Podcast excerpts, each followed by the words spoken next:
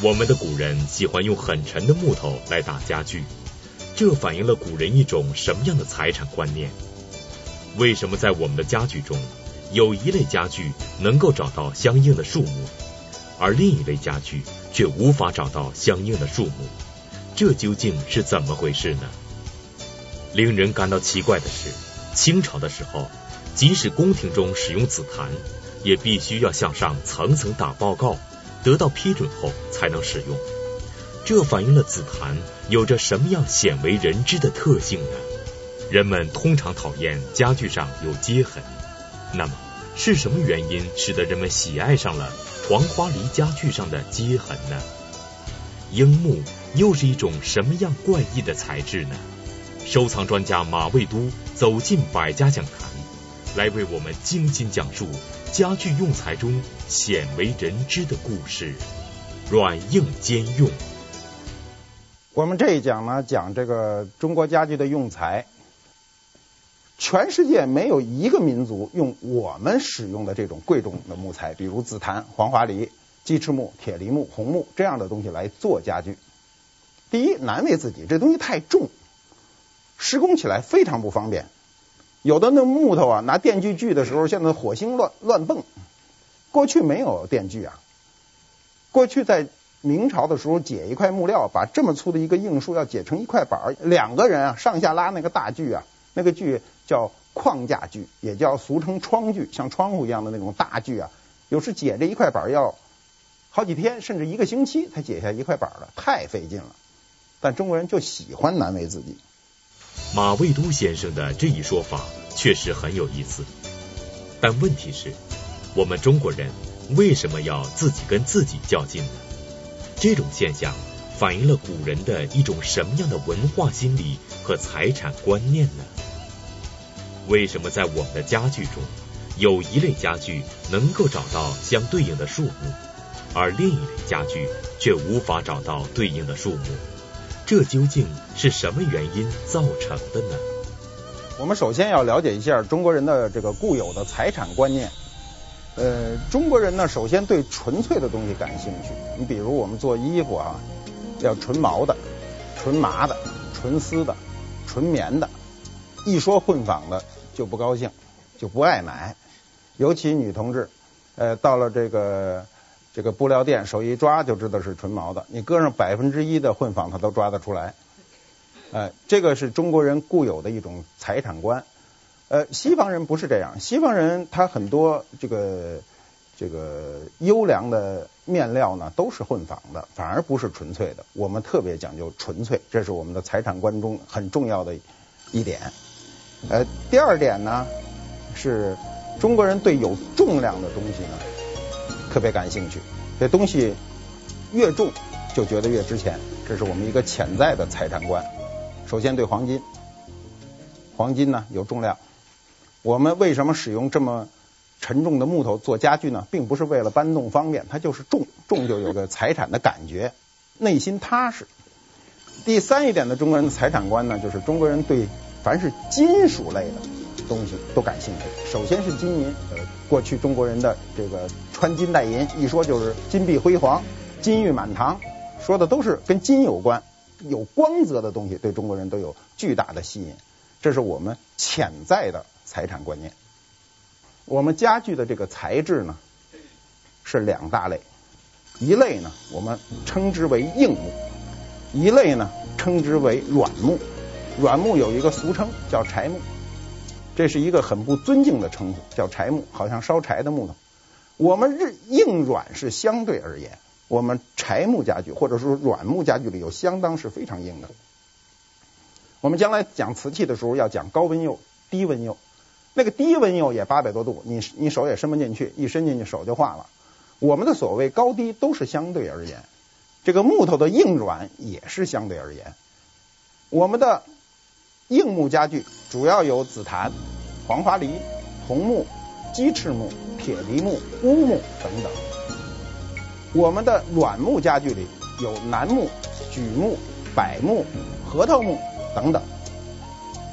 那么我们总结一下，就会发现这里有一个规律：中国家具凡是硬木家具，一定不是科学的名字，它是一个文学的名字，或者说是一个社会学的名字。它这个名字对应的没树，没有一棵树叫紫檀，没有一棵树叫黄花梨，也没有一棵树叫红树。那么软木家具这一类呢，它都是科学的名字，它都能对应的找到树。你比如北方的核桃木家具，就有核桃树；榆木家具就有榆树；南方的楠木家具就有楠树；榉木家具就有榉木；银杏木家具就有银杏木。它对应的都能找到树，它是一个科学的叫法。这个很奇怪，为什么呢？是因为我们所有的硬木家具的用材。都不是中国本地产的，都是运进来的。中国人在见到这棵树之前是没见过这个树的全貌，只见过树干，因而它没有它固有的名称。我们就对这木材本身给它另赋其名，那就是一个文学的名字。我们的文学名字一般都会起得好听，比如紫檀，紫字儿。肯定是个好字嘛，紫气东来。中国的硬木家具最重要的这个贸易呢，是从隆庆开始的。隆庆是夹在嘉靖和万历之间非常短暂的一个时期，只有六年。隆庆皇帝，隆庆元年，明政府由于这个海边的一些骚乱都平定了以后呢，同意有限度的开关，史称隆庆开关。这一次开关跟中国的资本主义萌芽是不谋而合的。这一次开关影响了中国的这个资本主义的那个萌芽的很多具体的方面，有很多东西就从隆庆开关时进入中国。我们的贵重木材大致是这个时期进入中国的。经过马未都先生的介绍，我们知道硬木家具、软木家具之间的划分，也知道了硬木的来源。那么，在硬木家具中，紫檀有着什么样具体的特性呢？为什么在清朝宫廷中，工匠用紫檀来做钟，乾隆皇帝看后却大为恼火？这是怎么一回事？紫檀究竟处于什么样的地位呢？它首先外形是沉木雍容，这个木头开开以后，打光以后颜色非常沉静，这是它的最大的一个优点，就是首先它从视觉上就取悦于人。它它这种光泽呢？它不是一种单纯的木头的光泽，是闪着一种金属的光泽，绸缎一样的光泽。这个光泽只有你见到最优良的紫檀的时候，你才能感受到。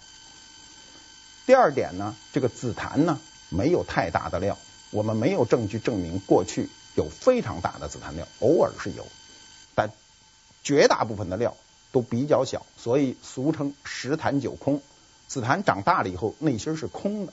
会腐朽，所以非常不出材料，它因而显得更加名贵。那么紫檀的第三个特性呢，就是它的应力小，俗称性小，叫脾气小，不怎么变形。木材有一个致命的缺点，就是它非常容易变形。比如我们家里有时候，哎，木门木窗呢都会打不开，挤着什么，它都是因为变形。遇潮啊，遇冷收啊，遇潮涨啊，它木头都有这个个性，所以紫檀的变形率是非常低的，这是它的一个优点。第四呢，这个紫檀的这个纤维非常细，适合雕刻。它有一个特征叫横向走刀不足。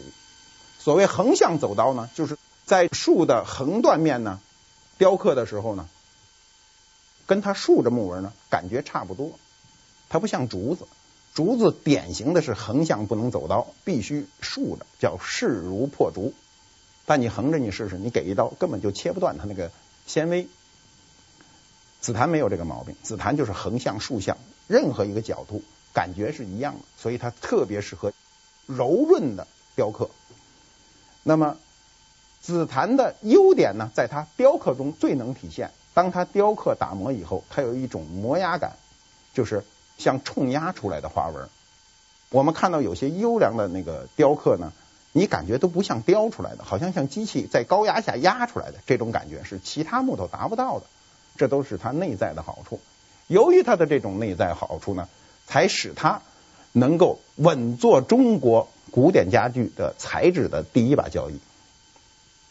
它的优点太多。紫檀在《本草纲目》上有记载，它有药用作用。《本草纲目》是这样记载的：这个紫檀咸，微寒，无毒，主治止血、止痛、疗淋、敷刀伤。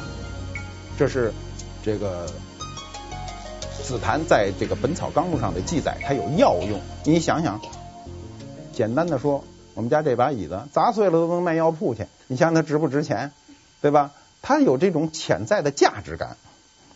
紫檀呢？呃，明代使用呢没有清代多。明代呢，由于种种原因呢，他喜欢的木头的品种比较多，但他没有任何一个东西可以作为领军人物。但到清代就不一样了。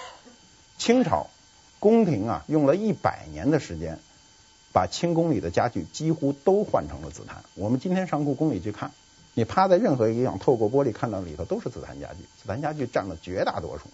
宫廷喜欢，它有很多潜在的原因，比如说清代的采光比明代好了，明代注重线条，清代呢它就注重细节的表现。紫檀呢，在当时的就是在清代的那个史籍上的记载呢，就当时它的价格呢就是楠木的二十倍，楠木已经非常非常贵了。楠木你知道，我们故宫里有很多建筑，有很多家具，呃，都是用楠木做的，比如承德避暑山庄，还有这个。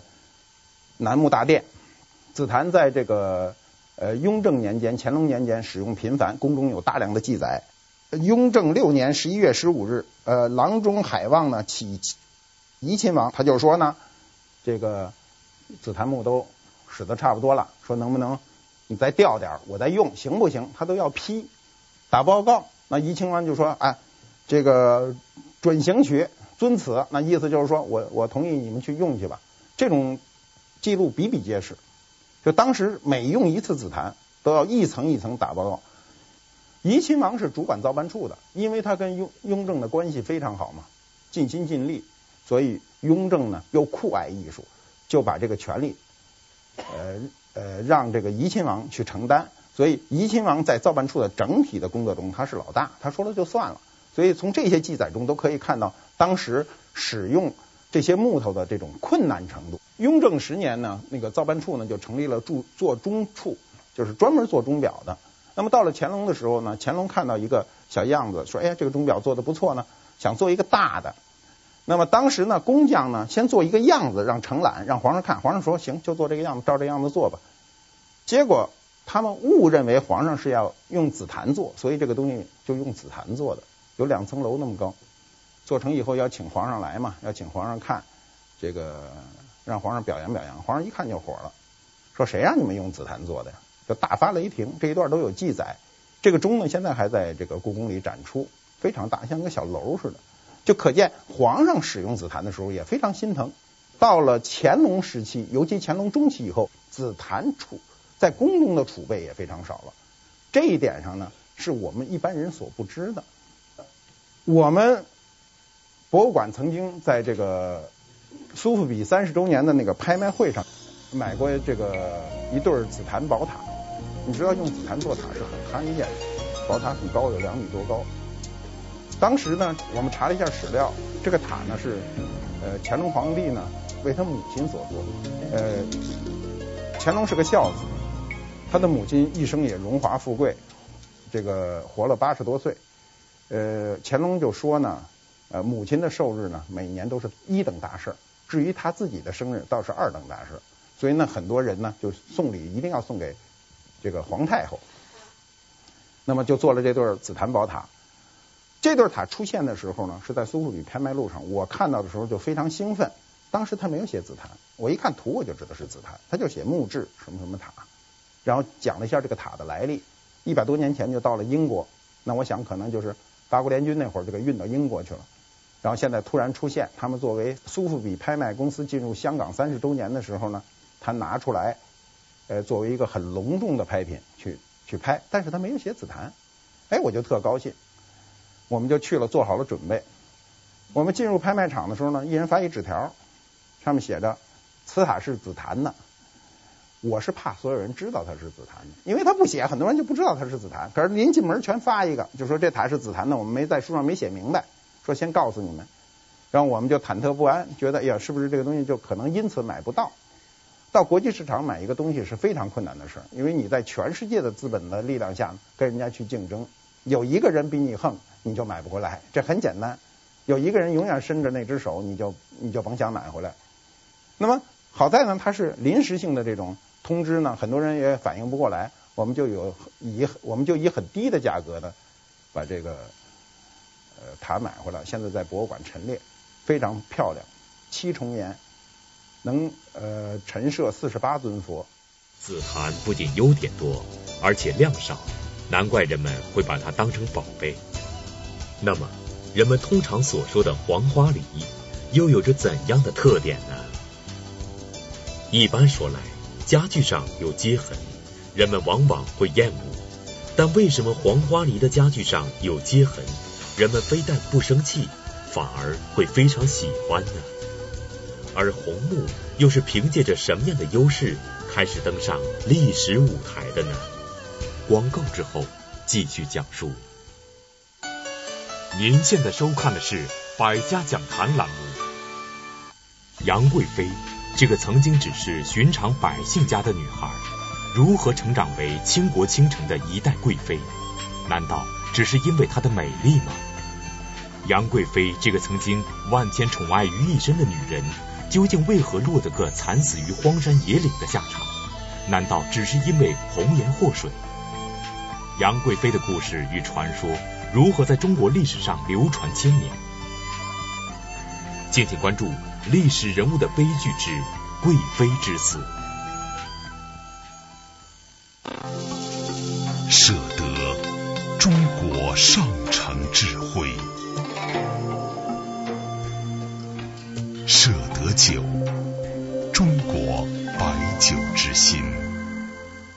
小汤圆，大团圆，思念汤圆，天然原料，自然香。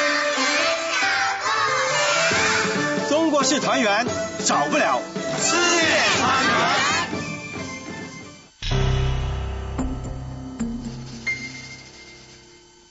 高度决定视野。角度改变观念，尺度把握人生。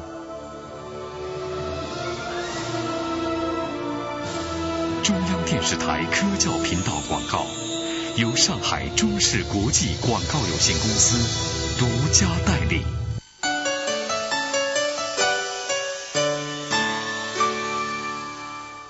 过去说。人分三六九等，木有花梨、紫檀。这花梨就指的是黄花梨。中国人把这两种木头作为木头最高的境界。呃，黄花梨呢，呃，它这个称谓偏晚，古书上一般都记花梨或者花铝。呃，后来是因为替代物出现以后才改为黄花梨。那么黄花梨的这个颜色呢，非常温润，非常受明代文人的喜欢。现在西方人也非常喜欢它，但清宫并不喜欢，所以呢，这个清代的时候就把黄花梨家具给换掉，所以民间拥有了大量的优优良的黄花梨家具。黄花梨家具因为当时的设计呢是这个由文人参与的，当时江南的文人都参与了黄花梨家具的设计，所以它的设计呢非常的精致。这一点呢。是我们后代人没有想到的。黄花梨的家具呢，由于它这个文人的设计呢，就导致它的文人气特别重，它跟紫檀的宫廷气氛是完全不一样的。这是黄花梨家具受到西方的一些呃比较前卫设计的人的喜欢的一个一个原因。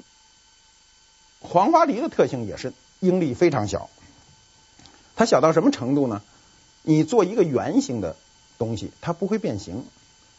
你用红木车一个笔筒。你搁在那儿一年以后，它就变成椭圆的了，就是微微的有一点椭圆，但黄花梨不会，非常的圆，它的应力非常小，不变形。我见过四米长的案子，你从这头吊脚看到那头非常平，已经历经四百年，没有任何变形。呃，纹理呢，呃，非常漂亮，行云流水般通畅。呃，它也适合雕刻，也适合雕刻。它的雕刻呢，跟紫檀有一点不一样，它可以任意切断它的纤维，它不，它不产生断裂。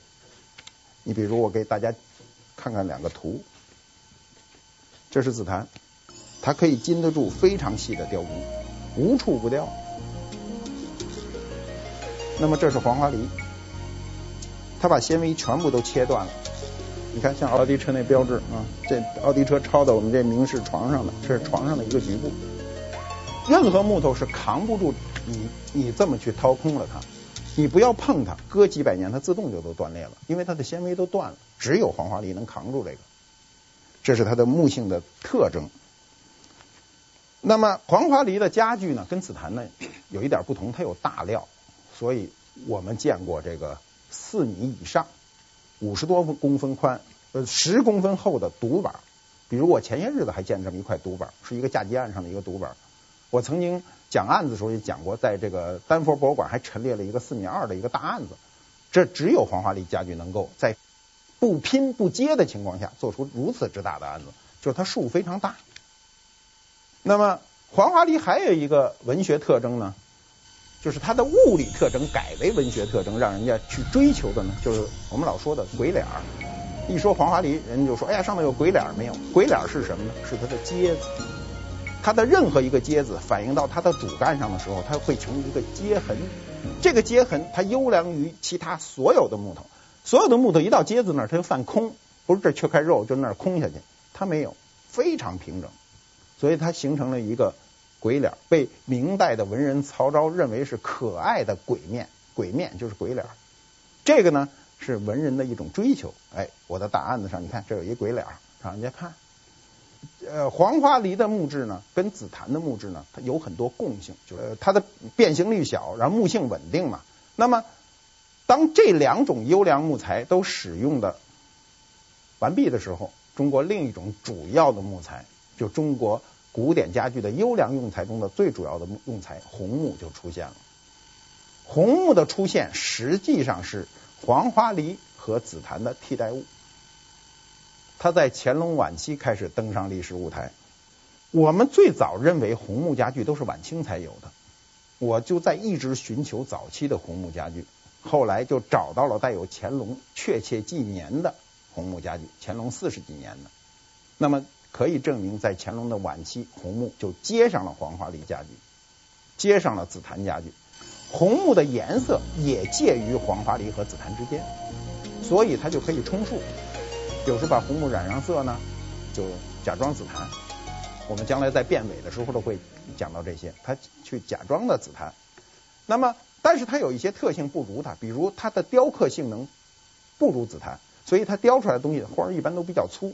它受不了雕的太细致，太细致的时候，它就会露出破绽，比如它的木头开始崩茬，它就会出问题。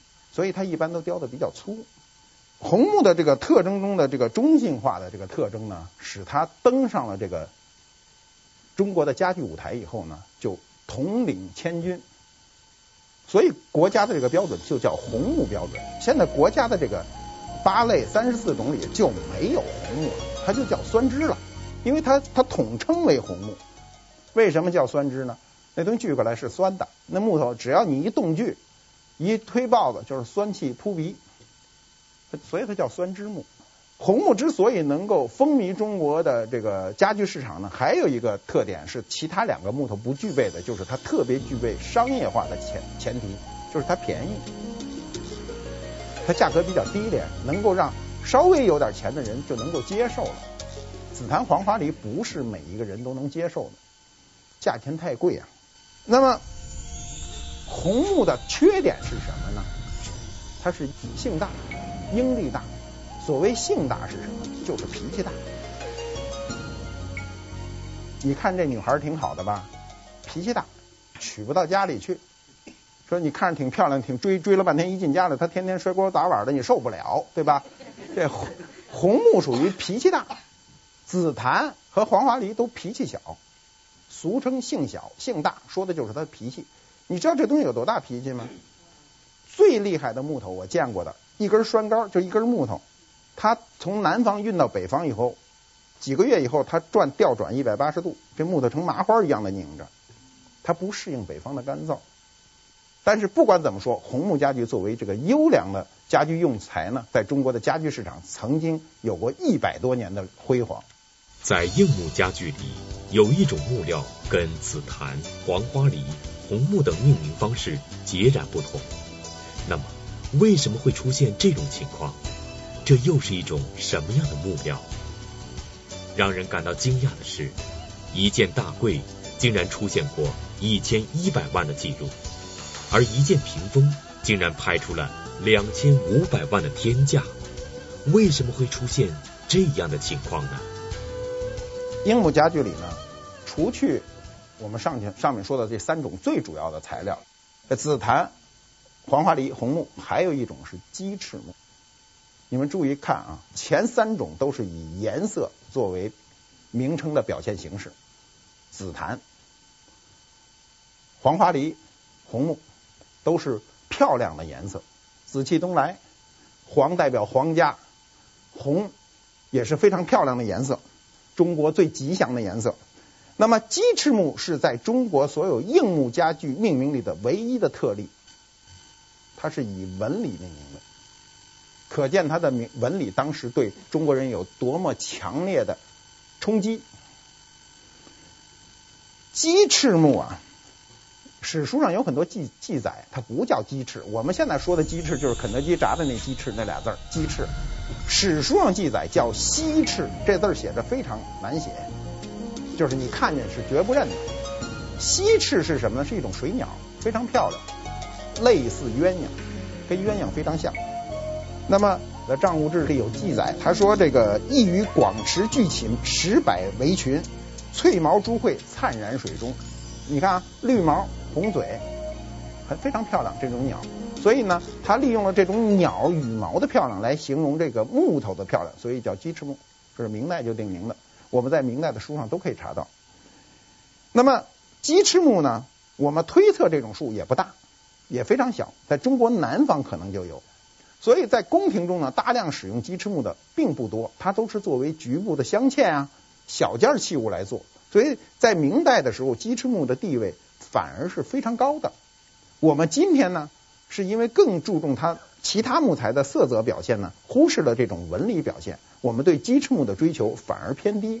今天的在中国古典家具中，鸡翅木的价格远远的低于紫檀、黄花梨。是因为我们今天的人认知跟古代人是不一样的。我这个早年买过一个鸡翅木的这个呃仿青铜鼎造型的一个桌子，当时我看到时候，我觉得这东西很奇怪。然后我说没见过这样的桌子呀，我就历尽千辛万苦把这桌子买回来了。后来我查了查资料呢，当时呢什么时候做的这桌子呢？大约是在清中晚期。在清代的同光中兴这个时期，同光中兴是这个资本主义的第二次萌芽，封建社会的最后一次回光返照，就是同治、光绪的时候。这个时期呢，西方的文化以及经济对我们产生过巨大的影响。中国呢，还是有一次机会能够迅速进入世界强国的，但是我们不幸的是，也没抓住这个机会。同光中兴的时候呢，由于这个中国的很多学者在钱家学派以后呢，对这个金石学的追求呢，导致出现这种仿青铜器的家具，完全是一个陈设，没有实用功能。我当时买过这样一个桌子，后来呢，有一个人找我，河北有一个人很有意思，他找我，他来了就奔我这桌子来了。他说呢，我们家也有这一桌子，跟你这一模一样，是一对儿。他说：“你那个能不能卖给我？”我说：“我这不能卖给你。”我说：“我倒是想把你那个买过来。” 然后他说：“不行。”我说：“为什么不行呢？”他说：“我舍不得卖。”我说：“那我也舍不得卖啊。”我说：“咱咱俩这样，你出一个价钱，我来选择。这个很简单。你比如说，你出一个价钱，十万块，那我选择是我卖给你，还是我买你的？”要不然我出一个价钱，你选择，公平吧？这个人呢，一开始他绕不过来，他自个儿试着出了几个价钱以后，他说我不玩这游戏，这游戏太复杂。呃，我说这是一个非常公平的事情。比如我说十万块，你说行，我卖了，那我给你十万块，我把你那买过来，是吧？要不然我你你花十万块钱把我这买走都可以，你先出价也行，我先出价也行，咱俩玩这公平的游戏。他不干，他死活舍不得。就是人对家具是有感情的，有时候对钱没有这份感情。那么鸡翅木有所谓黑鸡翅、黄鸡翅，有有很多种，包括现在从非洲进来了很多木纹很接近的，这都是鸡翅木。我们讲的是最主要的鸡翅木呢，明代使用的鸡翅木，它的纹理并不是特别明显，非常的收敛，这是它的主要特征。太花的都不是古人追求的。那么其他的硬木呢，比如铁梨、乌木。你看啊，它也是颜色，铁是铁色嘛，乌是深色嘛，乌木甚至还有一些铜糙，这些呢都是以它的颜色来命名。这种木头都不是中国的主流的家具木材了。你乌木最多的用途就是做筷子，我们过去有钱人家里使用的筷子都是乌木筷子。那个《天水冰山路》严嵩查抄的时候有多少双筷子呢？这有一个具体的数字，有六千八百九十六双。可见当时筷子还是值点钱，要不然也不会精确到个位数。那也就是说，大概有个七千双就就就行了吧？六千八百九十六双，说的非常准确。可见它是一份很重要的财产。我们中国家具啊，这个在国际市场上创下纪录的价格，全部都是由紫檀和黄花梨创下的。这也跟我们中国人的固有的财产观有关系。中国人的这个财产观也影响到外国人，外国人也觉得奇怪啊，说是啊，我们怎么这么多国家这么长的历史，用的那木头，欧洲最好的那个家具也是软木的，让咱们拿指甲盖一掐就是一个印儿，这都掐不动啊。说中国人在四百年前难为自己做这么硬的家具是为什么呢？所以西方人对我们也比较重视。这出现高价格的呢，呃，黄花梨的大柜出现过一千一百万的记录，紫檀的屏风出现过两千五百万的记录。那现在比一座别墅还贵呢，就是一件家具，这都是我们优良木材所决定的。如此名贵的家具，对常人来说，显然是可望而不可及的。那么，我们寻常百姓之家，通常会使用什么样材质的家具呢？楠木凭借哪些少见的优点，从而成为软木家具里最为重要的一种材质呢？在家具用材里面，为什么会有樱木这种非常古怪的称谓呢？广告之后继续讲述。您现在收看的是《百家讲坛》栏目。您在收藏中是否曾经有过上当的经历？您是否感受过那家中收藏多年、一直深信不疑的宝贝，有一天突然发现是一件假货时的痛苦心情？面对五光十色、充满了诱惑的那些真假古董，究竟谁可以给我们一双慧眼，在这真真假假中发现真相呢？收藏专家、观复博物馆馆长马未都先生为您讲述马未都说家具收藏之趣味存真。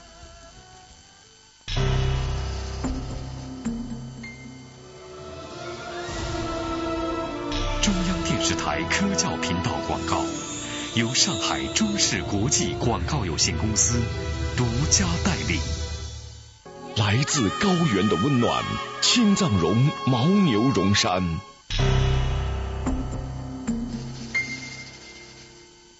高度决定视野，角度改变观念，尺度把握人生。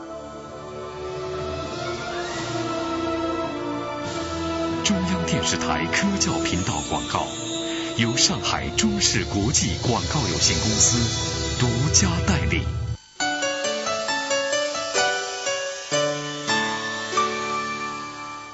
我们刚才讲的是中国的名贵木材，就是所谓的硬木。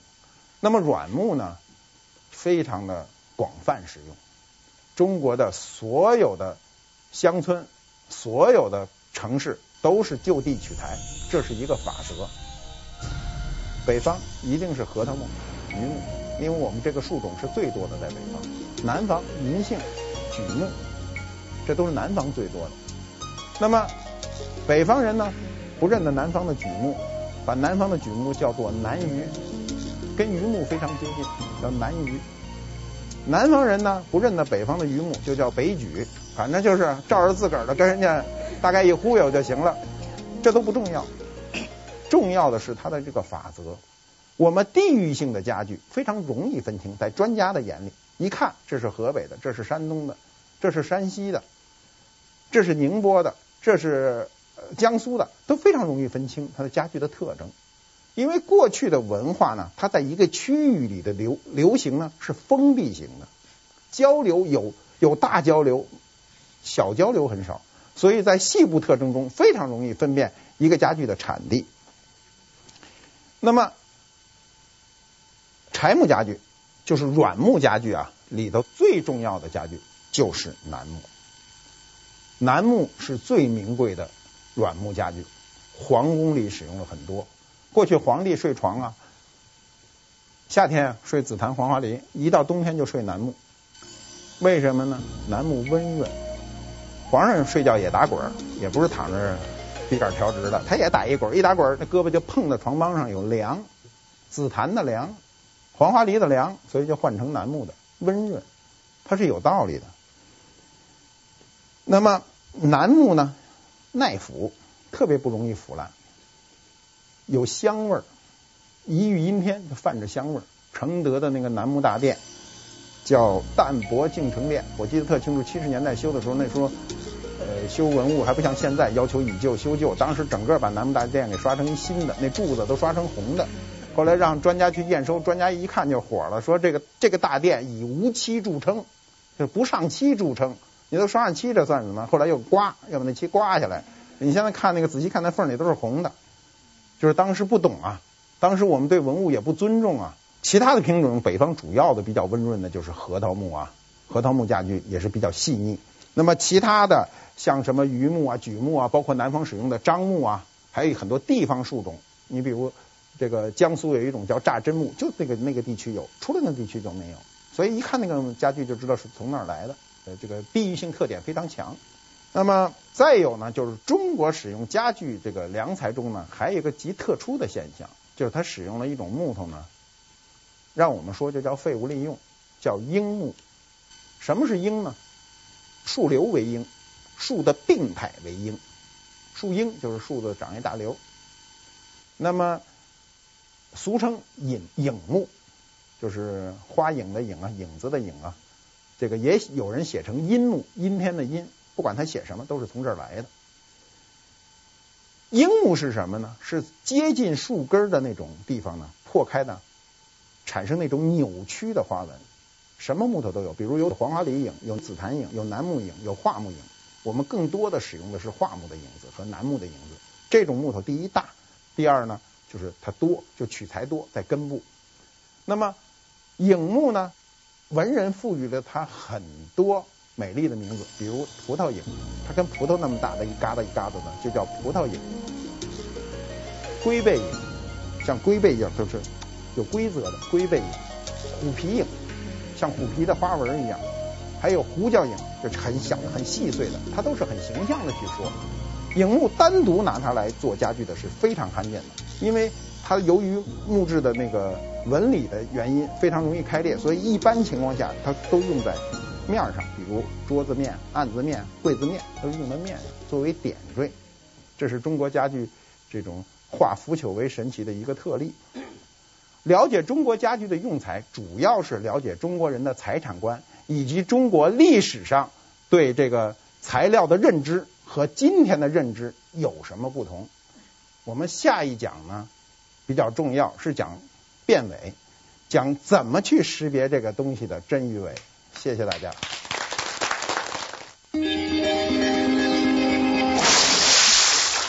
水见八方，浴室革新现在登场，有潮式系统卫浴，隔开洗手间与沐浴区，干湿分离，有潮式。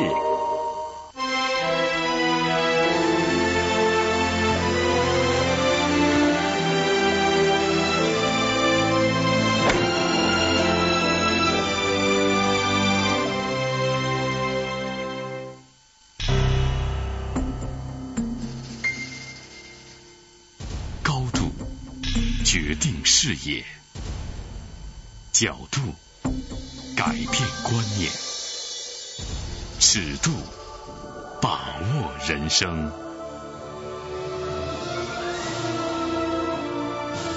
中央电视台科教频道广告，由上海中视国际广告有限公司独家代理。唐太宗李世民是历史上一位了不起的帝王，那么究竟是什么样的原因使他成为悲剧性的人物呢？他在坐上皇帝宝座的同时，又究竟失去了什么？为什么他很快就为被自己杀死的哥哥弟弟进行局部平反？事情的背后究竟有着什么样鲜为人知的隐情？敬请关注历史人物的悲剧之唐太宗成功的背后。